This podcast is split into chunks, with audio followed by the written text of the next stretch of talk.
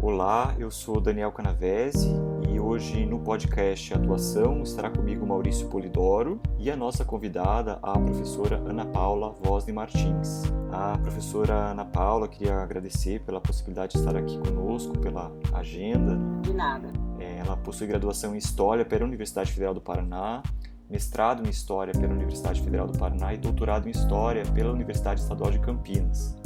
Ela fez dois pós-doutorados, em 2004 na Casa Oswaldo Cruz, Fiocruz, e em 2016 na Universidade Federal Fluminense.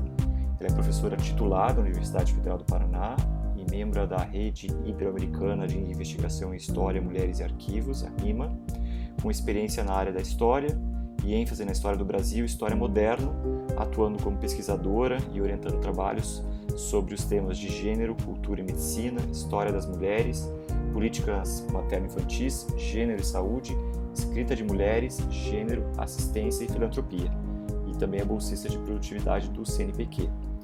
Professora, muito obrigado pela sua agenda e pela sua disponibilidade aqui conosco. Professora, é, a gente queria começar a falar um pouco sobre um tema que a senhora tem trabalhado já há bastante tempo e especificamente sobre a questão do triunfo da biologia e desse poder biomédico que se estabeleceu, é, sobretudo, a partir do século XIX. Como a senhora acha que isso contribuiu para a compreensão, ou, ou, pode ajudar é, a gente a, a, compreender esse papel social da mulher e essa divisão binária entre os gêneros? Bom dia, então, novamente. Agradeço o convite de poder estar aqui com vocês. E, assim, eu gostaria, assim, ao invés de falar em triunfo, né, eu, eu prefiro pensar no reconhecimento autorizado da ciência. Essa ciência com C maiúsculo, né, primeiro, é, é pelo longo processo de legitimação conduzido pelas instituições científicas, né, ou que, se assim é, é, foram se autodenominando, como as universidades, os institutos, as academias científicas, os próprios museus, não é? Mas também pela divulgação do conhecimento através das revistas especializadas e também, claro, é, dos livros, né, os chamados livros científicos. Mas isso que eu estou chamando de reconhecimento da autoridade, é, no meu entendimento, também se deve ao transbordamento desta esfera própria do saber, né, do saber científico, para espaços sociais, por meio da tradução cultural realizada pelos livros de divulgação, ou que a gente poderia também chamar aqui de livros de, de vulgarização, como os manuais, os almanaques, a imprensa, né, que desempenhou um papel e desempenha, inclusive neste momento que vivemos, muito importante como divulgadora né, é, das novidades do conhecimento científico, mas também não podemos esquecer do papel importante de tradução cultural desempenhado pelas, pela literatura e pela cultura visual do século XIX, é, os espaços, né, os chamados espaços celebrativos da ciência e da técnica nas exposições universais, que começaram é, em 1851. Né? Então, é, é, é, importante dizer que a ciência, também enquanto conhecimento, enquanto linguagem, como tecnologia, ela ampliou consideravelmente seu escopo, o seu campo de objetos, o seu campo de observação, isso muito antes do século XIX, né? no século XVII já. Então, aquele olhar, é, é, é, aquele olhar inquiridor, aquele olhar perscrutador se dirigiu não só para o cosmos, né, procurando pelas suas regularidades, na época já é, de Copérnico ou depois de Galileu, mas também se volta para a natureza e quando entramos nesse domínio, que é o conhecimento da natureza, que é a vida, né? até então considerada, podemos pensar como um mistério ou como uma dádiva, vai se transformando, então, paulatinamente, a vida vai se transformando paulatinamente num a ser explicado, identificado, classificado, né? como bem observou é, o Michel Foucault, a vida passou a ser um campo de intervenção da ciência e da técnica, visando é, é, é, a, sua, a sua maximização. Então, é preciso entender né, o, esse, isso, o sucesso da ciência no século é, em grande parte por ser justamente um conhecimento que maximiza a vida e as próprias energias da natureza, como a gente já pode ler lá no século XVII com o Francis, Francis Bacon, por exemplo. Né?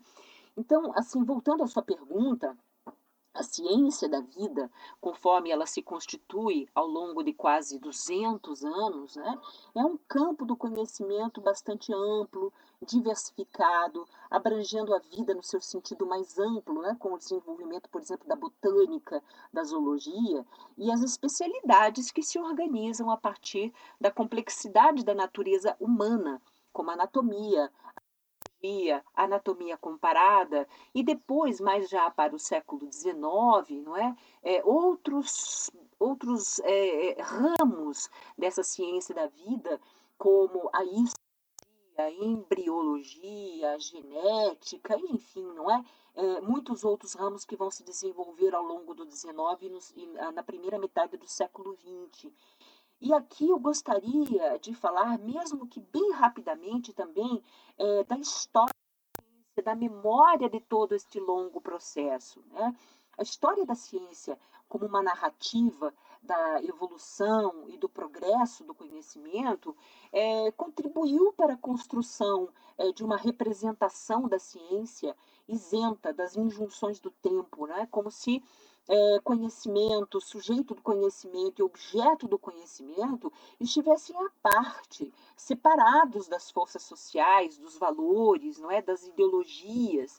Esta história da ciência parte de uma de história como um movimento ascensional, né? um movimento que se dá para frente por acúmulo, por acréscimo, conduzido esse processo pela vontade do sujeito, né? uma história, portanto, heróica, como nós sabemos, né? e que se constitui aí ainda nos quadros do iluminismo e depois é, desta história é, com pretensões científicas que se organiza, inclusive institucionalmente, no século XIX. Assim, é, é, boa parte do prestígio uh, da autoridade e do que eu chamei então do reconhecimento não é, autorizado, social e cultural da ciência da vida se deve a este processo de constituição de um campo do conhecimento, mas igualmente de, também de um, estamos falando aqui de um campo profissional, né, com regras pactuadas e, claro, da própria memória deste longo processo. Não é?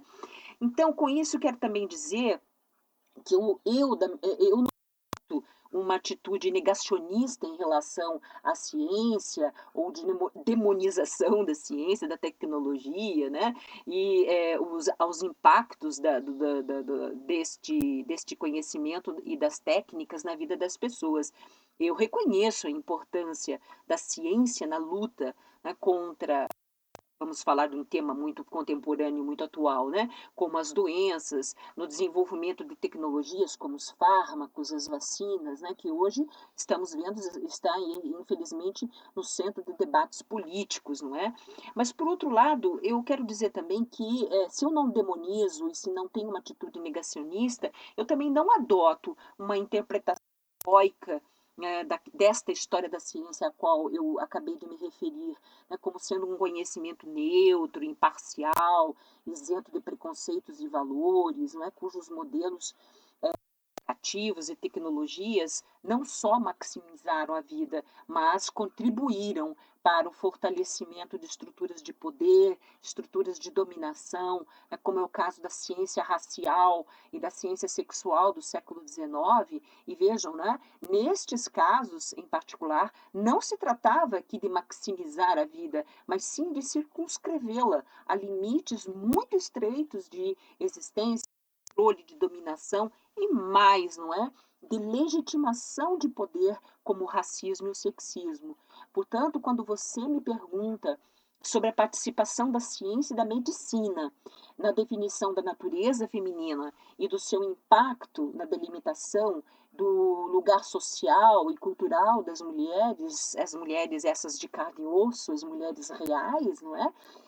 Eu respondo que a ciência da vida e a medicina foram, sim, muito bem sucedidas em criar um efeito de verdade, né? uma narrativa que se sustenta na verdade material, porque natural dos corpos femininos. E isso, eu digo, né, funciona muito bem até hoje. Né? O discurso médico se confunde com o discurso científico até os nossos dias, especialmente nos nossos dias. Por exemplo, eu gostaria aqui de lembrar né, do procedimento cirúrgico, né, de abrir os corpos, né, camada por camada, tecido por tecido, para extirpar o mal que se esconde né, neste corpo. Esse é um foi muito explorado.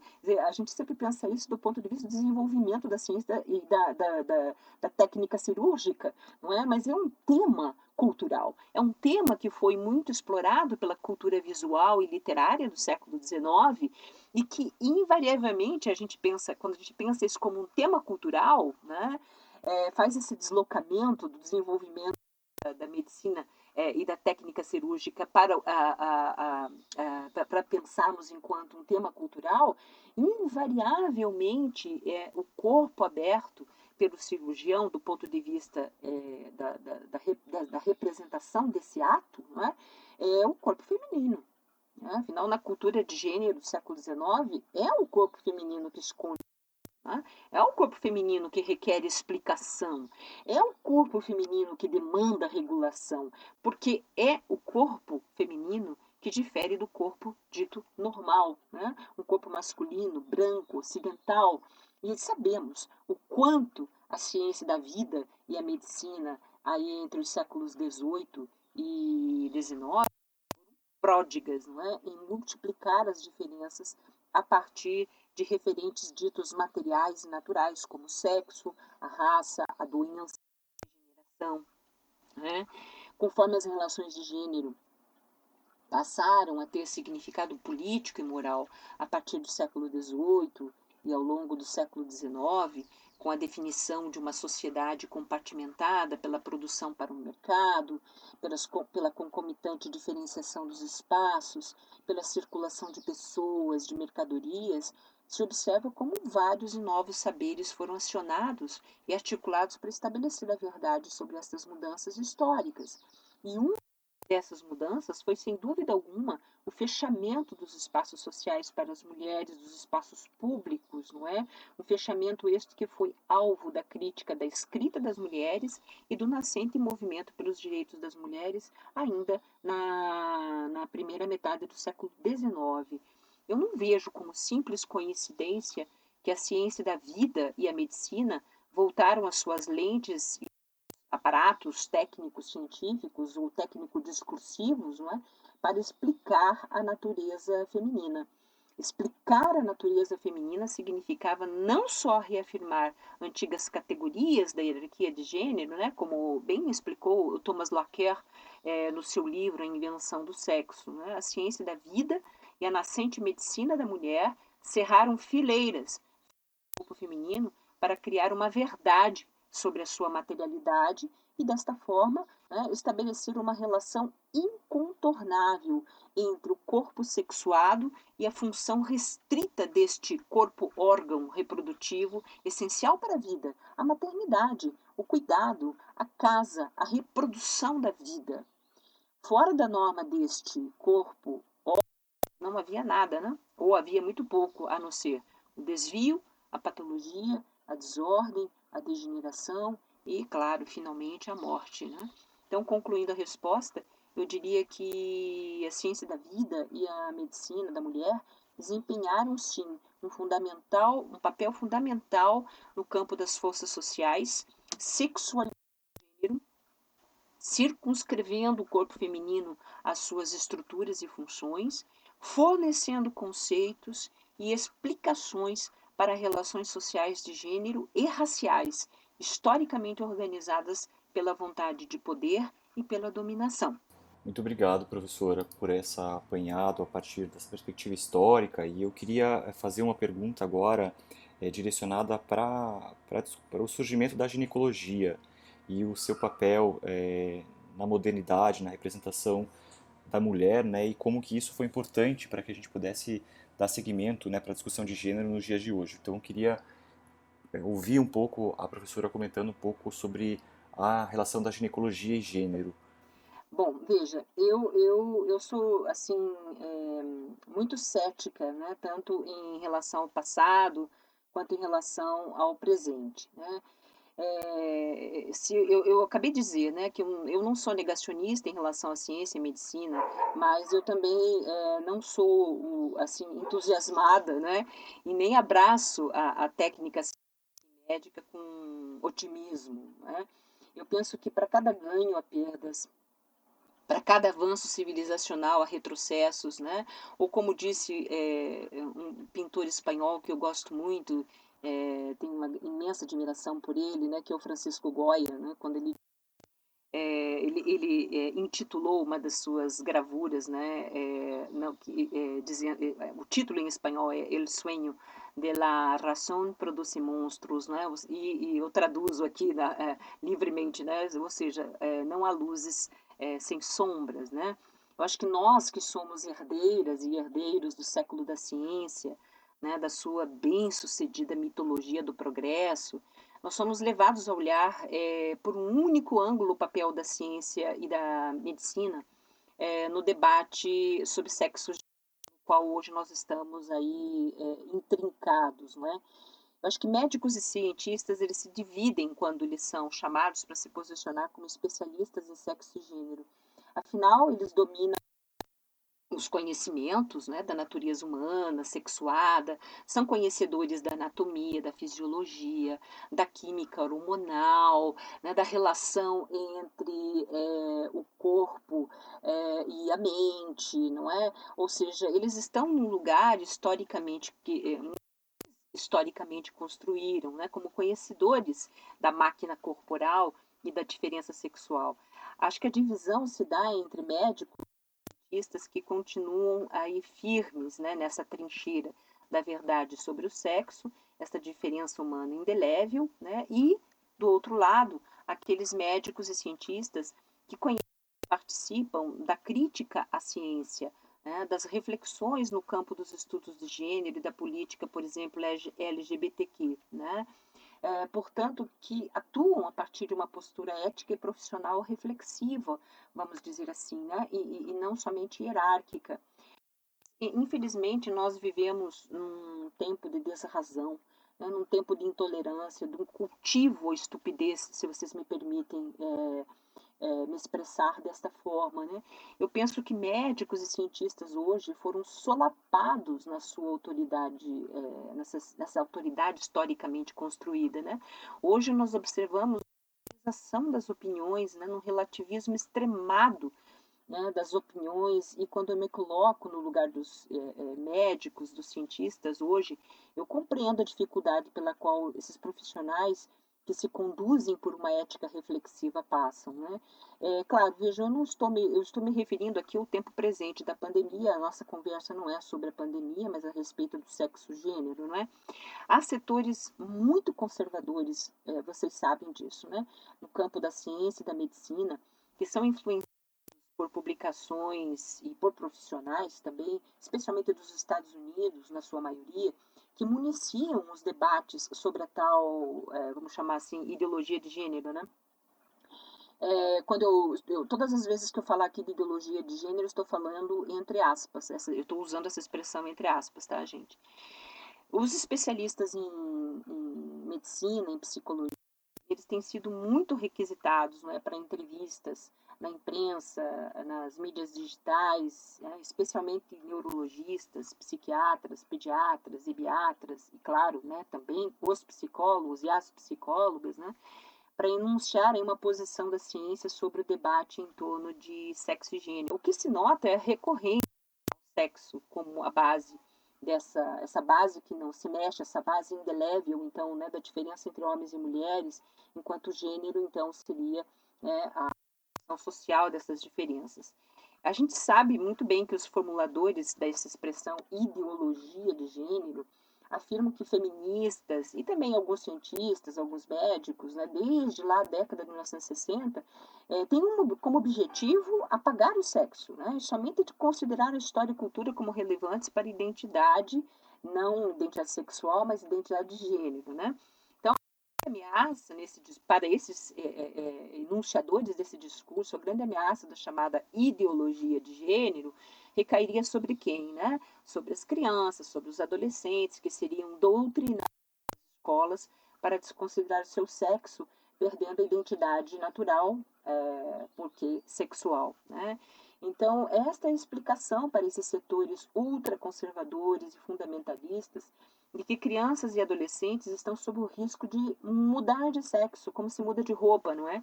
Porque seriam vítimas da doutrinação e muitas poderiam arrepender por terem, entre aspas, trocado de sexo, alguns até de forma dramática, recorrendo ao suicídio, né? Então podem ver que recorrentemente esse tipo de notícia também, entre aspas, aparece, né? É, a gente sabe que esse discurso hoje tem um grande apelo, né, como uma peça fundamental do pânico moral, que se difunde numa velocidade absurda, não é, pelas redes sociais, por esses enunciadores do ultraconservadorismo. É, até acho que seria melhor nem falar de ultraconservadorismo, mas de reacionarismo mesmo, né? Então, desta forma, eu vejo que os argumentos é, estabelecidos lá pela ciência sexual do XIX, do sexo como destino, como uma diferença indelével, são reforçados aí não só pelo discurso de alguns setores médicos e científicos, científicos também mais conservadores, mas pelo discurso social, né? Essa opinião que todo mundo tem alguma coisa para dizer hoje em dia, né? de jornalistas, de blogueiros, de religiosos, de políticos e uma grande diversidade de opiniões formadas pela mistura aí de referências religiosas, médico-científicas, né? Que correm soltas pela internet. Por fim, eu só queria lembrar né, que há setores médicos muito comprometidos com as pessoas, que se que, que, que, que, as pessoas que os procuram é, por sofrer os efeitos desse sistema gênero em seus corpos, nos seus afetos e principalmente na sua identidade subjetiva.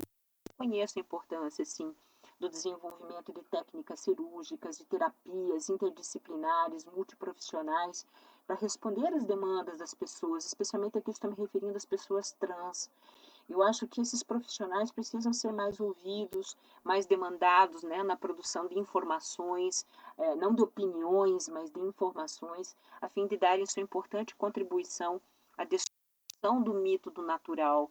Né? No entanto, eu penso também que a coisa toda começa muito antes, né, nos cursos de medicina nas aulas de anatomia, de fisiologia, na postura crítica em relação a um conhecimento histórico é, sobre o corpo, sobre o sexo, sobre o gênero, né?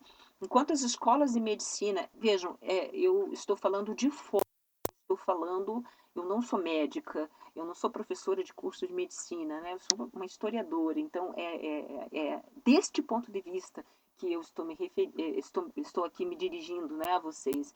Então, eu, eu penso assim que enquanto as escolas é, é, de medicina continuarem a reproduzir de forma acrítica esse pensamento, esse conhecimento médico científico é, estabelecido há, há, mais aí de 200 anos, né, e que se pretendia isento da ideolo de ideologias de qualquer referência ou influência externa à ciência, especialistas, os profissionais formados vão continuar a fazer aquela pose de doutores para afirmar que na base de toda esta confusão que vivemos no mundo contemporâneo está uma verdade inquestionável e incontornável, né? o sexo, né? e que qualquer discussão fora disso é somente ideologia. Né?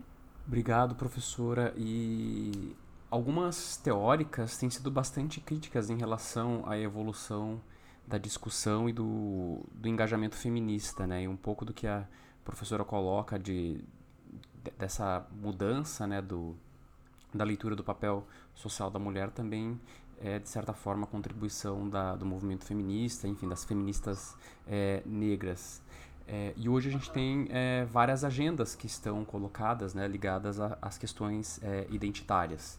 Então, a gente queria ouvir um pouco como a professora avalia né, o movimento feminista atualmente em construir essas, nova, essas novas narrativas sobre o papel e a posição da mulher, mas também da discussão de gênero na sociedade ocidental.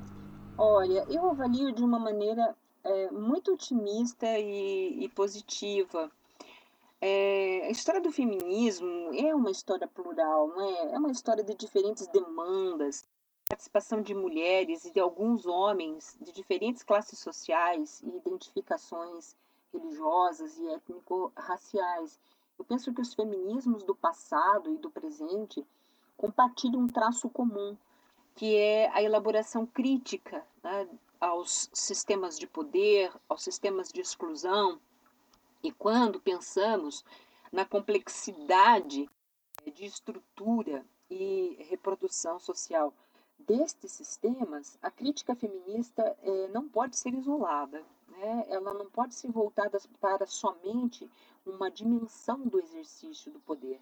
Eu concordo com a Nancy Fraser e com o feminismo negro, eh, as nossas categorias políticas e de análise, como é o gênero, é, classe, raça, só para ficarmos nessas três, não é? Não dizem respeito a, a, a, experiências sociais e históricas exclusivas e excludentes de outras experiências sociais e históricas.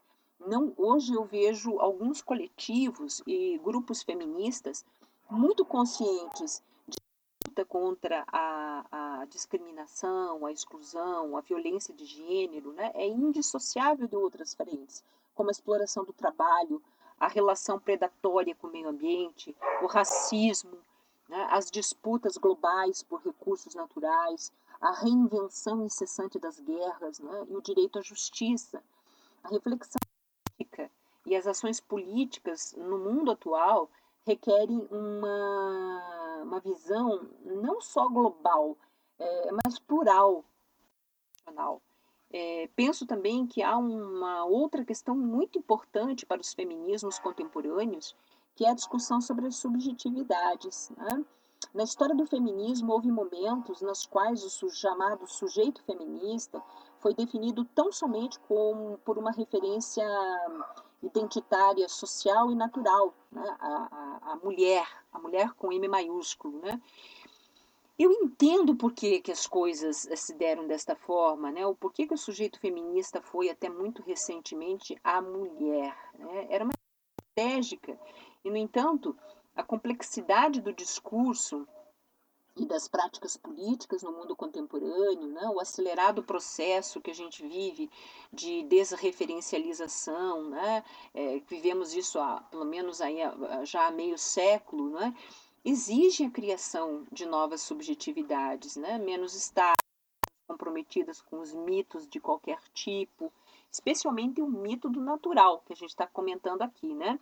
Eu, eu me apoio muito, por exemplo, em, em é, autoras, pensadoras contemporâneas como a Butler, né? Judith Butler, é, Dana Haraway, que é outra é, pensadora contemporânea que é, eu, eu me aproximo muito, né? Para dizer que a, sub, a subjetividade feminista não é uma forma de ser sujeito no mundo como mulher exclusivamente. Por quê? Porque ninguém é mulher exclusivamente, solitariamente individualisticamente. Né? As frentes do feminismo são das mulheres e de tantos outros sujeitos que vivem nos seus corpos, nos seus afetos, a violência cotidiana dos preconceitos e das exclusões.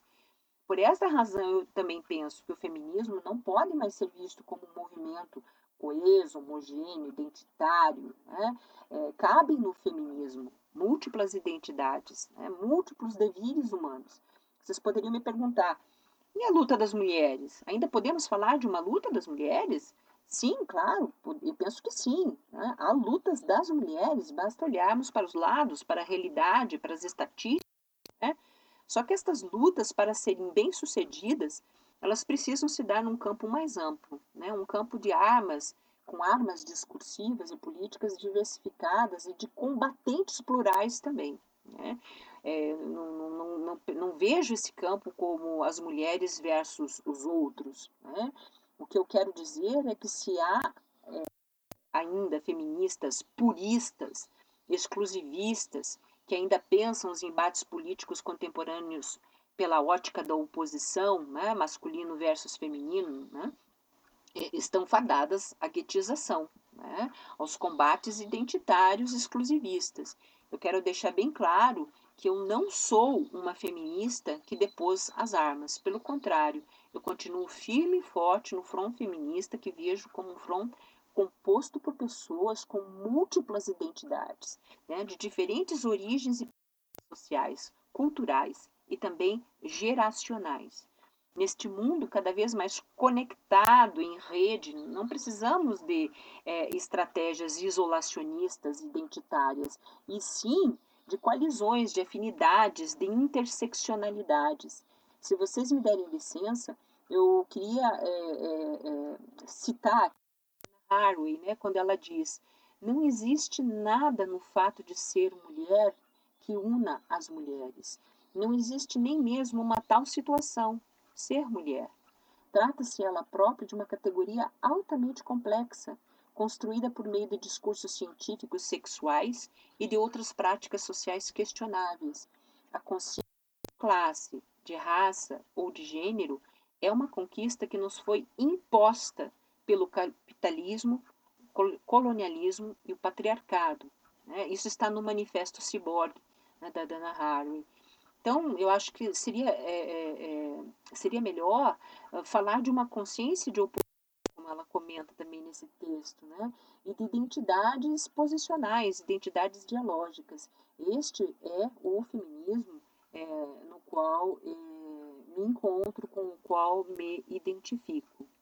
Professora, muito obrigado pela, pela precisão, pelas informações que a senhora tem nos trazido a respeito desse entrelaçamento dos marcadores e eu gostaria de retomar para uma última pergunta. A professora já abordou isso né, anteriormente, mas eu queria retomar né, ah, uma vez que a professora trouxe para nós a precisão sobre os sistemas de poder, né, a gente queria retomar a discussão de como a discussão de gênero uhum. ela está aliada à discussão de raça, cor e etnia, né, que a gente não pode é, deixar de considerar que esses marcadores estão entrelaçados ou como ah, algumas autoras feministas têm nos apresentado o conceito da discussão de interseccionalidade dos marcadores. Então eu queria ouvir um pouco mais é, sobre isso, a professora já trouxe, mas retomar, né, de como que a gente ah, deve articular essa compreensão de uma maneira entrelaçada. É, sim, né, é exatamente o que estava falando é, em relação aos feminismos contemporâneos e a questão dos limites né, de uma política identitária, né, naquela concepção da identidade como sendo né, uma definição, uma autodefinição é, bastante exclusivista, não é? É, é, bem, mas para completar então né, esse raciocínio, eu queria retomar aqui uma outra questão que também está presente no Manifesto Ciborgue, vocês percebam como eu gosto desse texto e dessa autora, né? e que é, é muito inspirador, sabe? É, é, a questão das fronteiras subjetivas, né? muito dessa discussão que está lá no Manifesto Ciborgue. A, a, política da identidade, essa identidade unitária, essencial, né, é, é, operar pelos chamados padrões convencionais e estruturados pelo poder, seja de gênero, de classe, de raça ou da cultura. Né? É como se para lutar essas sólidas estruturas do poder, a gente tivesse que criar outras sólidas estruturas com os seus mitos, as suas narrativas, as suas verdades, as suas consciências, os seus corpos incorruptíveis, estáveis, consistentes. Né? É, só fazendo um breve parênteses, vejam essa questão hoje né, de feministas que não admitem é, mulheres trans. Né? Elas não reconhecem as mulheres trans uma, uma interlocutora, né? ou interlocutoras, né? É, parceiras políticas. Né? Como se posicionar frente a isso? Né? Que tipo de feminismo é esse excludente né, de mulheres trans? Tá? Eu coloco essa pergunta né, de um ponto de vista bastante crítico. Né? Então, é, eu acho que os desafios políticos contemporâneos eles nos levam né, a um exercício muito difícil, mas quando bem sucedido, como pode ser uma, uma, uma é, muito prazeroso né, e ter uma potência de criação. Do que, que eu estou falando? Estou falando da confusão das fronteiras. É difícil falar sobre isso, né? É, mas é claro que aqui eu estou me referindo às fronteiras subjetivas, né? porque fronteiras físicas que nos dividem desde sempre né, no mundo, desde que o mundo é mundo, é, aqui o meu assunto, né? embora tudo esteja conectado. É, as teorias é, pós-identitárias, desconstrucionistas, né, já há algum tempo vem colocando em foco esta questão das fronteiras identitárias, cuja matriz nós encontramos na ciência moderna, na filosofia política né, e nos diversos movimentos identitários religiosos e nacionais é, a partir do século XVI já. Né? Então, o que é interessante notar é que os movimentos de resistência, de contestação, as configurações de poder na, na modernidade reconfiguram né, a velha estratégia das fronteiras, né, desse círculo infernal, nós contra eles, né, sejam eles a outra religião, a outra etnia, a outra nação. Né, ou então é, a classe dominante, o branco, o negro, o homem, o pederasta, a invertida, o fascista, o misógino, e tanto daí a multiplicação das categorias de inimigos. Né?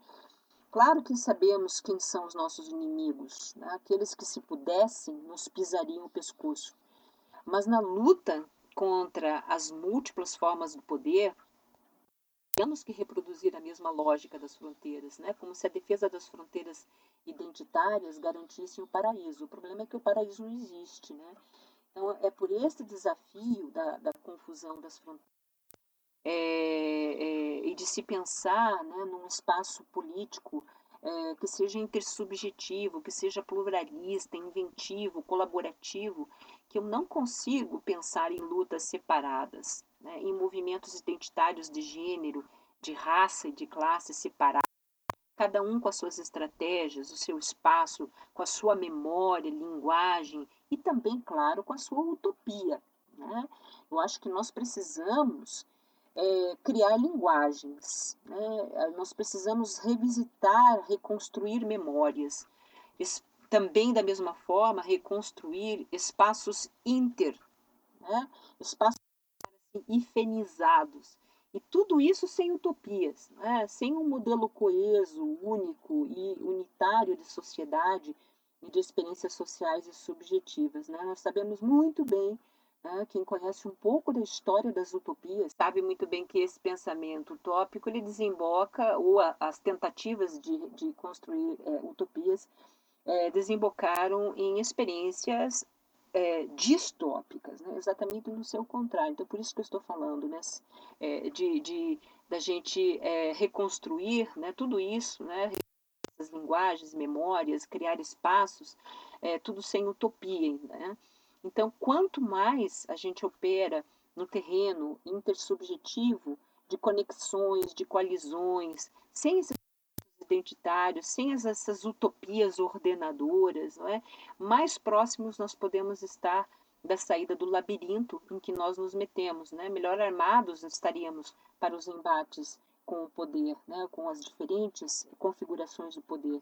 Eu penso que esta política pós-identitária ela é necessária para as urgências do tempo presente, né? onde todas as formas de vida correm risco. Né? E não podemos mais nos isolar atrás das fronteiras ou nesse sonho utópico né, de uma ideia autorrealizadora. Muito obrigado, professora Ana Paula, por trazer esses elementos importantes para a gente ter essa perspectiva histórica né, de construção do, do papel social da mulher, da questão do, de gênero e também é, trazer também alguns elementos para a gente compreender a nossa realidade hoje e tantos desafios né, que estão postos aí na busca é, de uma sociedade mais é, baseada na equidade.